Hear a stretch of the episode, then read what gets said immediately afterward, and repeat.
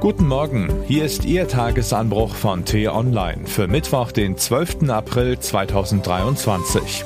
Was heute wichtig ist. Klimaschutzaktivisten beginnen neue Großproteste. Das ist nicht nur verkehrt.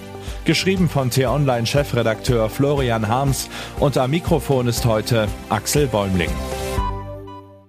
Wer bereits mehr als die Hälfte seines Lebens hinter sich hat, dem verlangt die Weltsicht der überwiegend jungen Klimaschützer einiges ab. Was soll der radikale Eifer? Was bilden die sich ein? Wer darauf vertraut, dass unsere demokratischen Institutionen geeignet sind, jede Krise zu meistern, dem können die Gesetzesbrüche der Fahrbahnkleber nicht gefallen.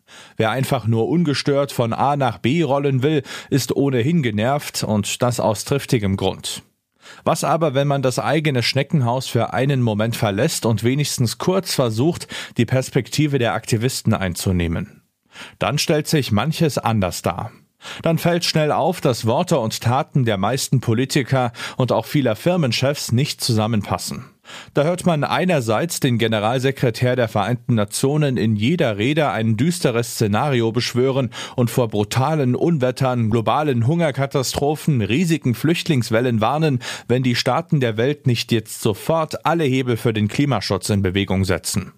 Und andererseits sieht man den Bundeskanzler und den grünen Wirtschaftsminister, die sich zwar oft und gern ihres Einsatzes für die Umwelt rühmen, aber immer noch nicht wissen, wie Deutschland seine selbst gesteckten Klimaschutzziele erreichen soll. Man sieht auch die Chefs von Mercedes, Porsche und BMW, die zwar in Sonntagsreden das hohe Lied von der Nachhaltigkeit singen, aber tags darauf wieder Hunderttausende Spritschlucker bauen lassen.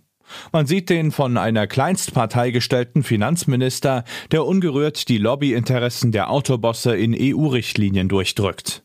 Und man sieht den Bundespräsidenten, der die höchste Autorität im Staat darstellen soll, sich beim wichtigsten Thema unserer Zeit aber auf gelegentliche Appelle beschränkt.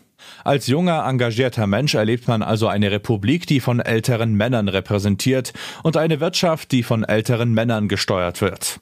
Und die eins verbindet. Sie haben ein Interesse daran, den Status quo zu erhalten. Sie scheuen harte Schnitte, weil sie fürchten, die Gunst ihrer Wähler oder ihrer Kunden zu verlieren. Diese Furcht ist ihnen nicht vorzuwerfen. Dass sie noch nicht einmal versuchen, für konsequenten Klimaschutz zu werben, hingegen schon. Weil wir auf diesem Planeten schon viel zu lang über die Stränge schlagen, bedeutet konsequenter Klimaschutz kurzfristig weniger Freiheit. Zum Beispiel Verzicht auf Flüge, schnelles Autofahren, Billigklamotten und am besten auch Rindfleisch. Der Staat kann sowas durch Auflagen und Steuern regeln. Langfristig erkaufen wir uns damit mehr Freiheit. Denn je weniger die Atmosphärentemperatur steigt, desto glimpflicher fallen die Folgen aus, desto größer bleibt der Spielraum für die individuelle Entfaltung. Ausgetrocknete Flüsse, Orkane und aussterbende Arten sehen wir heute schon.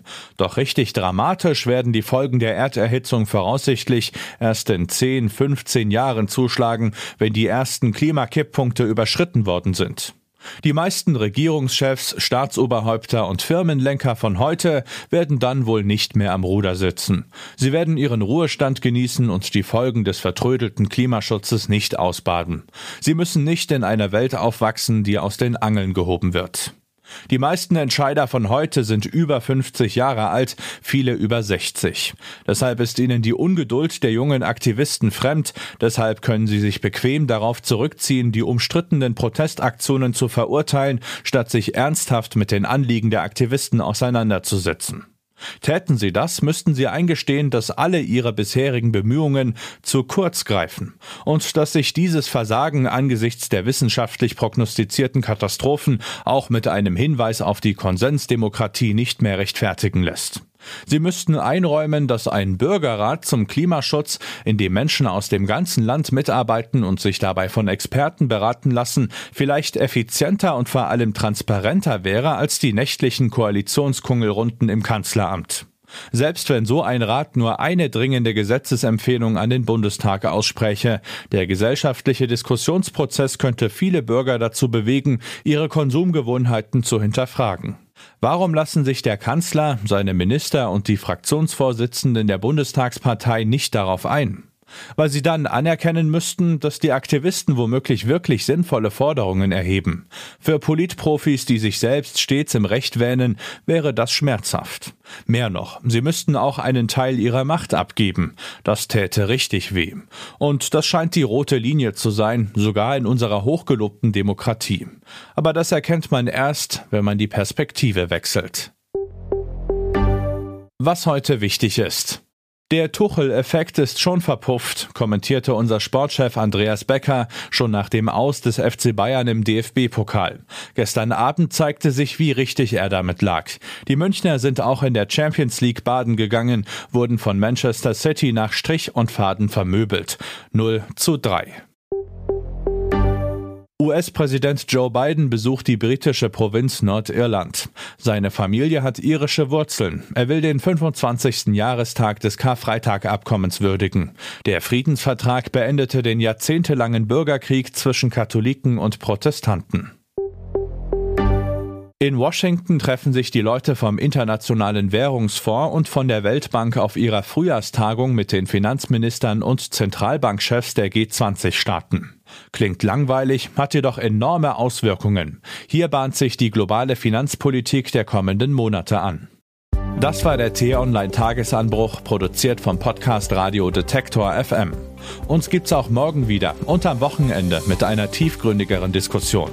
Hören Sie auch gern in den neuen T-Online-Podcast Grünes Licht rein. Dort gibt es in 10 bis 15 Minuten einfache Tipps für einen nachhaltigeren Alltag. Vielen Dank und Tschüss. Ich wünsche Ihnen einen schönen Tag. Ihr Florian Harms.